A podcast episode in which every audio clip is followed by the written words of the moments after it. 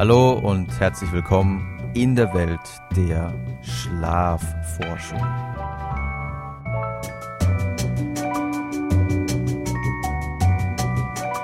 Schlaf und Intelligenz. Wie wichtig ist ein erholsamer Schlaf fürs Lernen?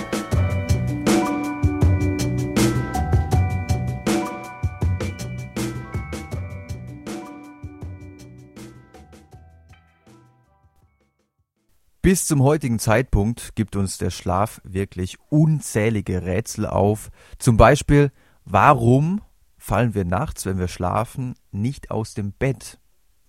Schließlich wissen wir alle, und da gibt es ausreichend Augenzeugeberichte und Videobeweise, schließlich wissen wir alle, dass wir uns nachts immer mal wieder von einer Seite auf die andere wälzen. Und dennoch, selbst wenn wir in einem fremden Bett übernachten oder irgendwo auf einer Couch übernachten, gehen wir nachts nicht über die Klippe, was ja durchaus relativ schmerzhaft enden könnte.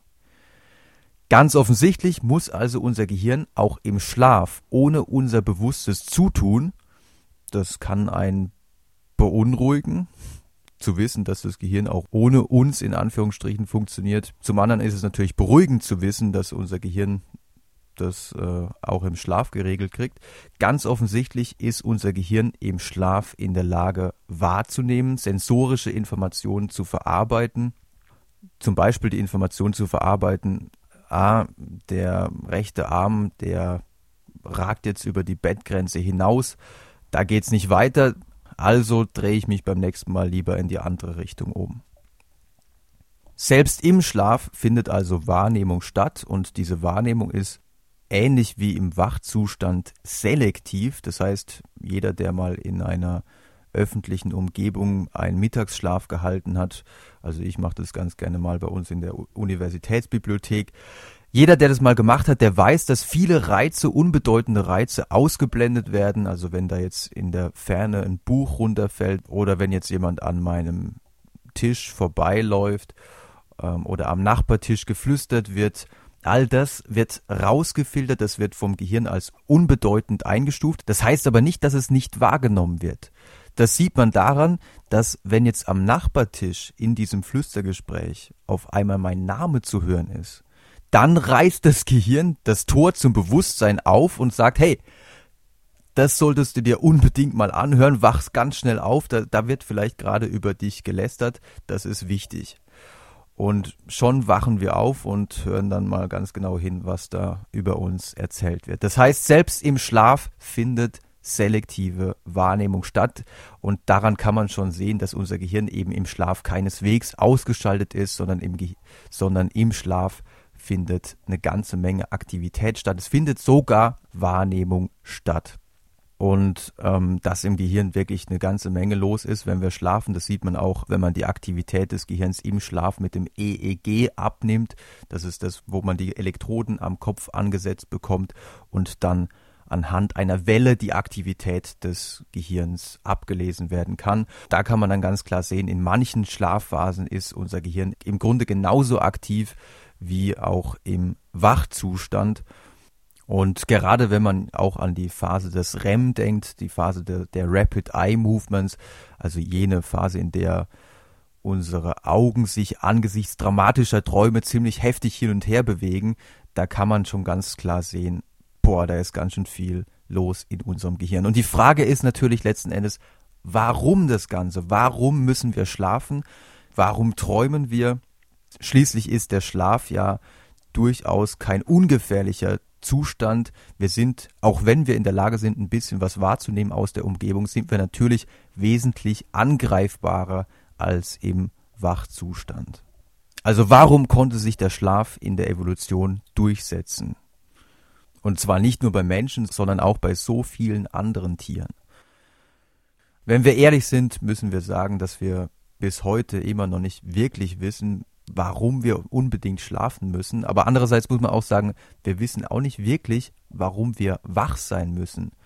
Also warum die Evolution so etwas wie das Bewusstsein hervorgebracht hat. Wir könnten ja auch einfach alle schlafwandelnd durch die Welt gehen, ganz ohne dass wir etwas bewusst nachvollziehen. Das zeigt sich gerade an Menschen, die nachts schlafwandeln, die auch in der Lage sind, gewisse alltägliche Aktivitäten auszuführen, ohne dass sie sich dessen bewusst werden. Ganz prominent, natürlich ist es keine alltägliche Handlung, aber ganz prominent ist, Fall, ist der Fall von Jules Lowe, der angeblich im Zustand des Schlafwandelns äh, seinen Vater getötet haben soll und dann auch vom Gericht freigesprochen wurde, weil das Gericht das als glaubwürdig angesehen hatte. Wenn so etwas möglich ist, ohne dass wir das registrieren, dann könnte man sich schon fragen, naja, dann könnten wir ja eigentlich alle wie schlafwandelnde Roboter durch die Welt laufen. Aber all das sind Fragen, die zumindest im Moment noch weit über die Psychologie, psychologische Forschung hinausgehen, die weit in die Philosophie, äh, vielleicht sogar bis in die Religion hineingehen. Und da werden wir in Zukunft sehen, inwieweit wir hier überhaupt zu Erkenntnissen kommen können. Immerhin gab es in den letzten Jahren, Jahrzehnten Fortschritte hinsichtlich der Beantwortung der Frage, warum wir schlafen müssen, was passiert im Schlaf. Man ist mittlerweile mehr oder weniger abgerückt von den ursprünglichen psychoanalytischen Erklärungsversuchen, die den Schlaf und den Traum als Ventil unserer Triebe angesehen haben. Also im Traum hätten wir die Möglichkeit, unsere vor allem sexuellen Fantasien, die wir tagsüber nicht ausleben dürfen, einfach endlich mal auszuleben, endlich mal die Bedürfnisse des Es auszuleben, die tagsüber im bewussten Zustand vom Ich und vom Über-Ich im Zaun gehalten werden müssen. Von diesen Theorien ist man mittlerweile weitgehend abgerückt. Natürlich gibt es auch den ein oder anderen Traum mit sexuell gefärbtem Inhalt. Ähm, das hat Domhoff im Jahr 1996 schon untersucht. In dieser Studie hatten ein Zehntel der Träume von jungen Männern mit Sex zu tun, während bei Frauen nur jeder dreißigste Traum mit Sex zu tun hatte. Aber das ist sicherlich nicht der Hauptgrund, warum wir träumen. Stattdessen spricht die Forschung mehr und mehr dafür, dass wir den Schlaf insbesondere fürs Lernen brauchen, dass im Schlaf ein sogenannter Replay stattfindet. Ich würde es eher als Remix bezeichnen, denn wir erleben im Schlaf ja nicht eins zu eins das wieder, was wir tagsüber erfahren haben, sondern wir vermischen die Erfahrungen des Tages mit früheren Erfahrungen und das ist wahrscheinlich auch ein Grund dafür, warum unsere Träume so skurril sind, jeder, der mal frei assoziiert hat, wie man das ganz gerne mal beim Tagträumen macht, jeder, der das mal gemacht hat, der weiß, dass dabei auch ziemlich verrückte Sachen rauskommen. Und unser Gehirn scheint im Schlaf die Erfahrungen des Tages oder der letzten Tage zu kombinieren mit dem, was schon da ist. Und dadurch entstehen dann ziemlich komische, skurrile Szenarien. Einen Hinweis darauf, dass es im Schlaf wirklich einen Replay oder Remix gibt, liefert die Studie aus dem Jahr 2000 von Robert Stickgold. Das ist wahrscheinlich einer der bekanntesten Schlafforscher. Und er hat in dieser Studie Versuchspersonen über den Zeitraum von drei Tagen insgesamt sieben Stunden Tetris spielen lassen. Und um zu schauen, ob das Gehirn jetzt im Schlaf quasi weiter spielt, hat er die Versuchspersonen im Schlaf immer mal wieder geweckt. Also wenn man wissen will, was man nachts träumt, dann muss man einfach sich wecken lassen. Dann ist die Wahrscheinlichkeit sehr groß, dass man sich daran erinnert, was man geträumt hat. Und 75 Prozent der Versuchspersonen gaben mindestens einmal an, von herabfallenden Bausteinen geträumt zu haben. Sie haben nicht immer eins zu eins von Tetris geträumt, aber sie hatten eben Bilder, ähm, Erinnerungsbilder, nachdem man sie ge geweckt hatte und gefragt hat, Sie hatten Erinnerungsbilder von herabfallenden Bausteinen. Eine weitere Studie, die Evidenz für die Replay-Hypothese liefert, ist die sehr einflussreiche Studie von Yee und Wilson, die Ratten mit Elektroden ausgestattet hatten, so dass es also möglich war, die Hirnaktivität in manchen Bereichen abzugreifen und sie dann in ein Labyrinth reingesetzt haben, in dem die Ratten unterschiedliche Routen und Handlungsmuster im Wachzustand trainieren konnten. Und das Beeindruckende war, dass wenn die Ratten dann schliefen, im Grunde genau, also nicht genau die gleiche, aber eine ziemlich ähnliche Aktivität im Gehirn zu beobachten war, die noch vor dieser Lernphase ähm, nicht zu beobachten war. Mit anderen Worten, das spricht schon sehr viel dafür, dass wirklich im Schlaf nochmal die Ratte das durchlebt hat, was sie jetzt tags, was sie jetzt im Wachzustand in diesem Labyrinth gesehen, erfahren und gelernt hatte.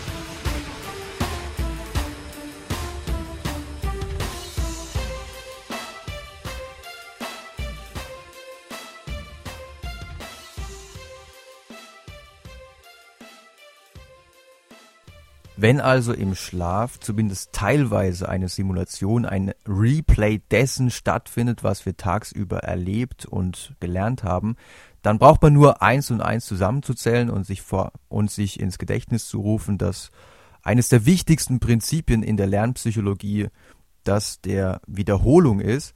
Und dann kann man sich denken, naja, wenn im Schlaf das nochmal durchgespielt wird, nochmal verknüpft wird mit Vorerfahrungen, dann müssten sich doch eigentlich Gedächtnisspuren verfestigen und wir müssten etwas, was wir tagsüber gelernt haben, dann nach einer durchschlafenen Nacht besser können.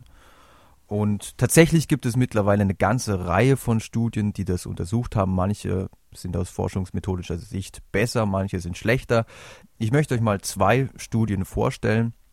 Die erste Studie stammt von Tucker, Tang, Uso Morgan und wiederum Robert Stickgold. An dieser Studie nahmen insgesamt immerhin 152 Studenten der Universität Harvard teil, die allesamt eine Merkaufgabe zu lernen bekamen. Und zwar sollten sie sich Gesichter, also es waren im Grunde ganz normale Schwarz-Weiß-Fotos, Gesichter in Kombination mit Gegenständen merken. Das heißt, immer wenn das Foto einer bestimmten Frau zu sehen war, dann wurde gleichzeitig ein Zirkel eingeblendet und sie sollten sich merken, dass die Frau und de dieser Zirkel einfach zusammengehörten. Das heißt, sie mussten sich also diese Pärchen ähm, einprägen. Was die Forscher jetzt interessierte, war, ob es in Hinsicht auf die Erinnerungsleistung einen Unterschied machte, ob die Probanden zwischen der Lernphase und der Abrufphase Schlaf erhielten oder nicht. Und zum anderen, weil das hatte man ja eigentlich schon in anderen Studien herausgefunden, das war eigentlich nichts Neues mehr, dass ähm, nach einer Schlafphase häufig bessere Lernleistungen nachweisbar waren. Zum anderen wollten sie herausfinden, ob es einen Unterschied macht, wenn ich den Probanden vorher sage, dass sie für gute Gedächtnisleistungen belohnt werden. Also man hat ihnen wirklich Geld versprochen, wenn sie jetzt im Erinnerungstest besonders gut abschneiden. Das heißt, man wollte schauen, ob man die Gedächtniskonsolidierung, die ja im, Sta im Schlaf anscheinend stattfindet, verbessern kann, wenn man das Gehirn sozusagen besticht, wenn man ihm sagt, okay, wenn du dich nach dem Schlaf besonders gut erinnerst, dann kriegst du Kohle dafür. Und das finde ich eigentlich eine ganz interessante äh, Frage, ob dann das, das, was im Schlaf unbewusst abläuft, nämlich das, dieser Replay, ob der dann besser abläuft, wenn man vorher verspricht, naja, du kriegst dann Kohle dafür, wenn du das besonders gut hinkriegst. Um das mal vorwegzunehmen, das Gehirn ließ sich in dieser Studie zumindest nicht äh, bestechen der, der, die Gedächtniskonsolidierung war in beiden Gruppen, sowohl in der Belohnungsgruppe als auch in der Nichtbelohnungsgruppe, in etwa gleich. Also es gab keinen äh, signifikanten Unterschied. Was man aber beobachten konnte, und wie gesagt, das hat man auch in anderen Studien schon herausgefunden, war, dass die Gruppe, die zwischen Lern- und Abrufphase keinen Schlaf bekam, also die Gruppe, die morgens um neun trainierte und zwölf Stunden später, abends um neun Uhr, dann abgefragt wurde, die Gruppe schnitt deutlich schlechter ab als jene Gruppe, die abends um neun trainiert hatte und dann eine Nacht drüber schlafen konnte, wonach sie dann morgens um neun wieder getestet wurde. Die Gruppe, die nachts schlafen durfte, legte wirklich deutlich bessere Lernleistungen an den Tag. Jetzt kann man sich natürlich fragen, naja, wenn der Schlaf für das Lernen so eine wichtige Rolle spielt, wie kann ich mir das zunutze machen? Und wann sollte ich denn dann am besten lernen? Eher nachmittags um drei, wo dann noch viele Stunden vergehen, bis ich dann schlafe, oder doch eher abends um neun, bevor ich dann doch so langsam ins Bett gehe. Die gleiche Frage haben sich auch Forscher der Universität Freiburg gestellt, namentlich Johannes Holz und Kollegen. Und sie haben dafür eine Studie mit 50 16- bis 17-jährigen Mädchen durchgeführt. Warum das jetzt nur Mädchen waren, weiß ich jetzt auch nicht. Wahrscheinlich waren keine Jungs verfügbar. Ähm, und sie haben diese 50 Mädchen per Zufall auf zwei Gruppen aufgeteilt. Die eine Gruppe sollte nachmittags um drei lernen. Was sollten sie lernen? Zum einen sollten sie sich Wortpaare einprägen, zum Beispiel das Wortpaar River und Boat. Also beim anschließenden Test wurde dann nur noch River eingeblendet und sie sollten dann eben Boat eingeben. Und zum anderen gab es aber auch noch eine motorische Aufgabe, wobei es eigentlich nur um Fingermotorik ging, denn sie sollten lernen, eine Sequenz von fünf Zahlen so schnell wie möglich auf der Tastatur einzugeben. Also zum Beispiel die Sequenz 4, 2, 3, 1, 4. Das sollte man eben ganz schnell und vor allem auch fehlerfrei eintippen. Die Ergebnisse für diese motorische Aufgabe waren weitgehend erwartungsgemäß. Das hatte man auch schon in anderen Studien beobachtet. Es zeigte sich nämlich, dass diejenigen, die abends um neun trainiert hatten und es also dann im Schlaf wahrscheinlich zu einem Replay bzw. Remix kam, die Gruppe konnte sich in dieser motorischen Aufgabe im Vergleich zu der Gruppe, die nachmittags um drei trainiert hatte, deutlich verbessern. Überaus überraschend waren die Ergebnisse allerdings für die gelernten Wortpaare. Und das ist ja im Grunde so eine Aufgabe, so ähnlich wie Vokabeln lernen. Hier schnitt nämlich die Gruppe, die nachmittags gelernt hatte, signifikant besser ab. Die Forscher geben zu bedenken, dass die Ergebnisse diesbezüglich nicht so robust sind. Das heißt, sie sind statistisch nicht so eindeutig und ähm, in dieser Nachtestung nach sieben Tagen hat man auch das Signifikanzniveau verfehlt. Das heißt, tendenziell gibt es diesen Befund, dass man so Wortpaare, also man spricht dann vom deklarativen Wissen, dass man so etwas vielleicht, ja, wo, wobei man hier ganz vorsichtig sein muss aufgrund dieses einen Ergebnisses, es braucht hier noch sehr viel mehr Forschung, dass das vielleicht sogar besser am Nachmittag gelernt werden sollte. Aber das will ich auf keinen Fall als äh, Ratschlag verstanden wissen. Das ist nur ein vorläufiges, durchaus interessantes Ergebnis.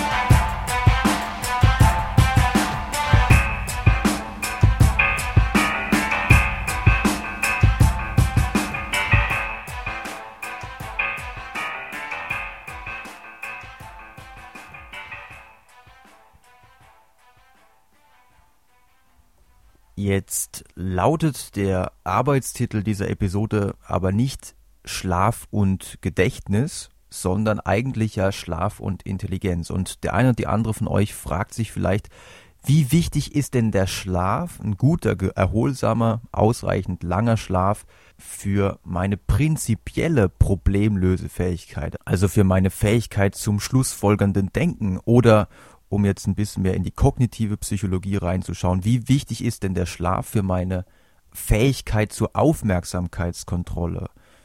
für mein Arbeitsgedächtnis, also für meine Fähigkeit hier und jetzt Informationen zu verarbeiten und möglichst sinnvolle Entscheidungen zu treffen. Hätte man Thomas Edison gefragt, den Erfinder der Glühbirne, dann hätte der wahrscheinlich gesagt, naja, der Schlaf ist sowieso überbewertet, ist eh nur ein Überbleibsel aus früheren Zeiten, als die Menschen gezwungenermaßen mit dem Sonnenuntergang ins Bett gehen mussten. Die Menschen wurden durch meine Erfindung viel intelligenter, denn sie konnten nachts länger wach bleiben, konnten damit ihre Gehirne besser stimulieren. Sie konnten beispielsweise anregende Gespräche führen oder interessante Bücher lesen. Und heute sind die Menschen aufgrund meiner Erfindung wahrscheinlich deutlich intelligenter als früher. Und es gibt diesbezüglich auch ein schönes Zitat von Edison, mit dem seine Position nochmal untermauert wird. Als ich in einem motorisierten Fahrzeug schön, wie stolz er auf sein Auto ist, als ich in einem motorisierten Fahrzeug durch die Schweiz reiste und so die kleinen Städte und Dörfer besuchen konnte, bemerkte ich die Auswirkung künstlichen Lichts auf die Bewohner. Wo immer fließend Wasser und elektrisches Licht verfügbar waren, machten die Menschen auch einen Eindruck von normaler Intelligenz. Waren diese Einrichtungen nicht gegeben, so dass die Bewohner mit den Hühnern zu Bett gingen und dort auch bis Sonnenaufgang verweilten, waren sie weit weniger intelligent. Mit anderen Worten, dort wo es kein fließendes Wasser und auch kein elektrisches Licht gab, waren die Menschen im Grunde genauso dumm wie die Hühner, mit denen sie ins Bett gingen.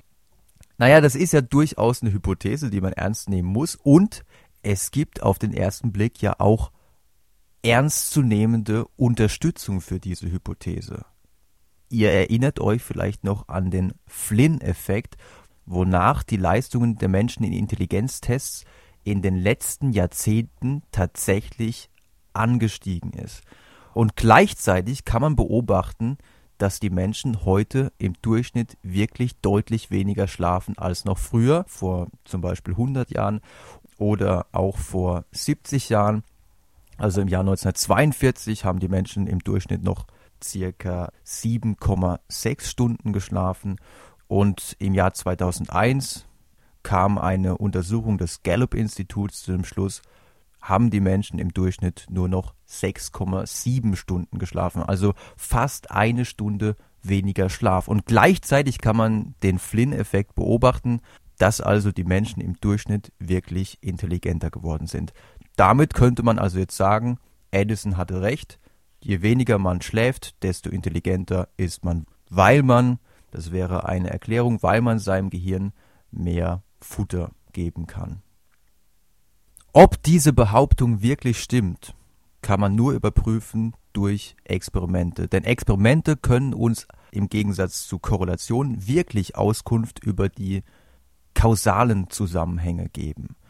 Der Zusammenhang zwischen verkürzter Schlafzeit und Intelligenz der könnte ja auch dadurch zustande kommen, dass in der gleichen Zeit, in der die Menschen jetzt weniger schlafen, sie auch gleichzeitig sich besser ernähren als früher. Wir kriegen heute im Supermarkt ein unfassbares Angebot, was wir, äh, wovon 1920 nur zu träumen war. Oder der entscheidende Faktor könnte auch eine Verbesserung des Bildungssystems sein. Die Leute gehen heute auch wesentlich länger zur Schule als noch äh, vor 60, 70 Jahren. Das heißt, es sind diese Faktoren, die vielleicht den Flynn-Effekt hervorgerufen haben. Und ähm, die verkürzte Schlafzeit ist entweder gar nicht von Bedeutung oder hat sogar einen negativen Effekt, der durch die anderen beiden Faktoren oder noch mehrere Faktoren, wir wissen noch nicht so genau, wodurch dieser Flynn-Effekt zustande kam. Die verkürzte Schlafzeit könnte sogar einen negativen Effekt haben, der durch diese anderen Faktoren kaschiert wurde.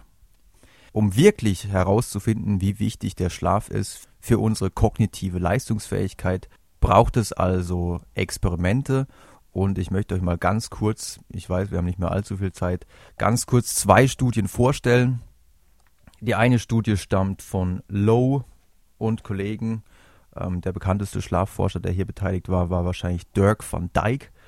Und in dieser Studie hat man Versuchspersonen gezwungen, natürlich haben sie sich freiwillig dazu gemeldet, aber man hat sie dazu gebracht, jede Nacht nur sechs Stunden zu schlafen. Also sechs Stunden, damit kommen die wenigsten zurecht. Das ist schon relativ wenig.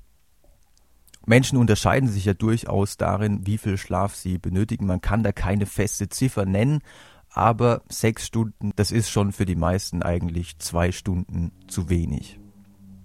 Und die Probanden sollten nicht nur für einen Tag nur sechs Stunden schlafen, sondern für ganze sechs Tage.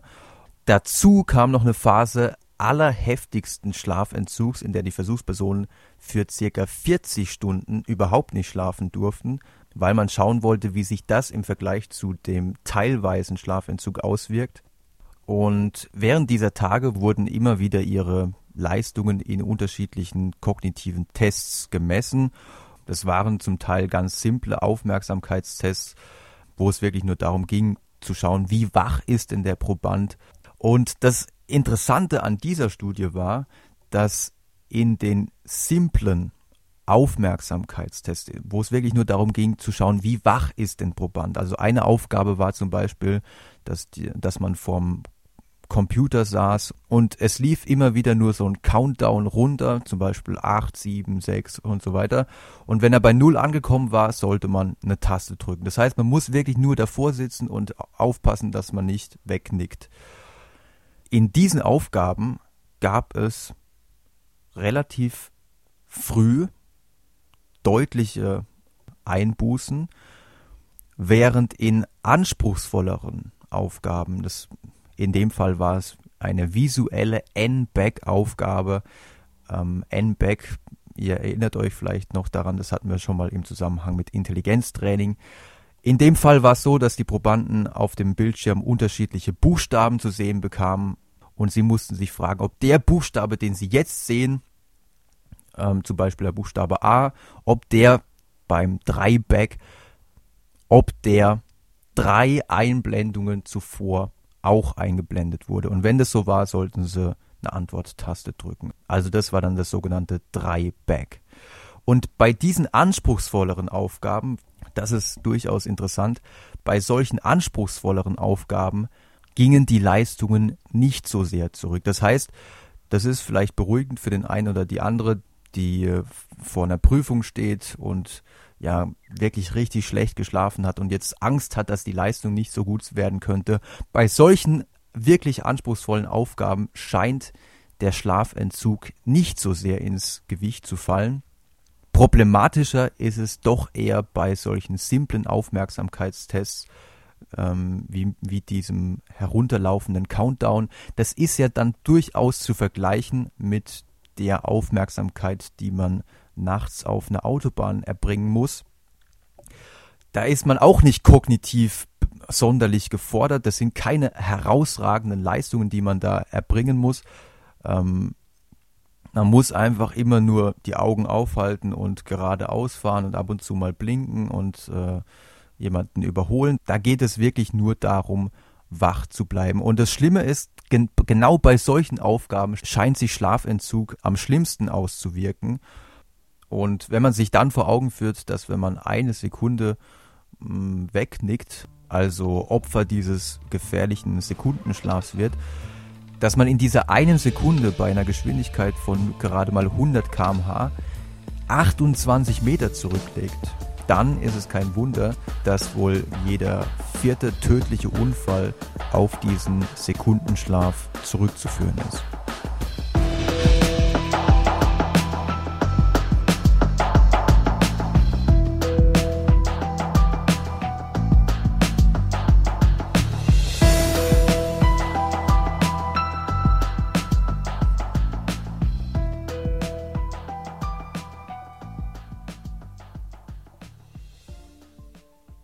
Edison hatte also wohl doch nicht recht. Wir brauchen den Schlaf unbedingt, um kognitiv leistungsfähig zu sein. Und deswegen ist es auch höchst problematisch, wenn Schüler bis spät in die Nacht an der Playstation oder am Computer zocken. Ich meine, diese Spiele sind ja so konzipiert, dass sie einen in den Bann ziehen, dass sie einen nicht mehr loslassen. Ich mache da keinem Schüler einen Vorwurf. Also ich selbst hatte zu meiner Schulzeit schon Probleme von den ja vergleichbar mies gemachten Spielen mich loszureißen. Und wenn ich mir anschaue, mit welchen Grafiken, mit welchen Stories die heutigen Spiele aufwarten, ist es, ist es wirklich überhaupt kein Wunder, dass man hier am liebsten gar nicht mehr aufhören möchte. Wenn man das aber jetzt jede Nacht praktiziert, dann ist es wirklich nur eine Frage der Zeit, bis man sich in der Schule nicht mehr richtig konzentrieren kann, bis man nicht mehr dem Unterricht folgen kann. Und manch ein Schlafforscher geht deswegen davon aus, dass der ein oder andere ADS-Fall in Wirklichkeit ein Fall ist von massivem Schlafentzug. Denn die Symptomatik ist ja durchaus vergleichbar.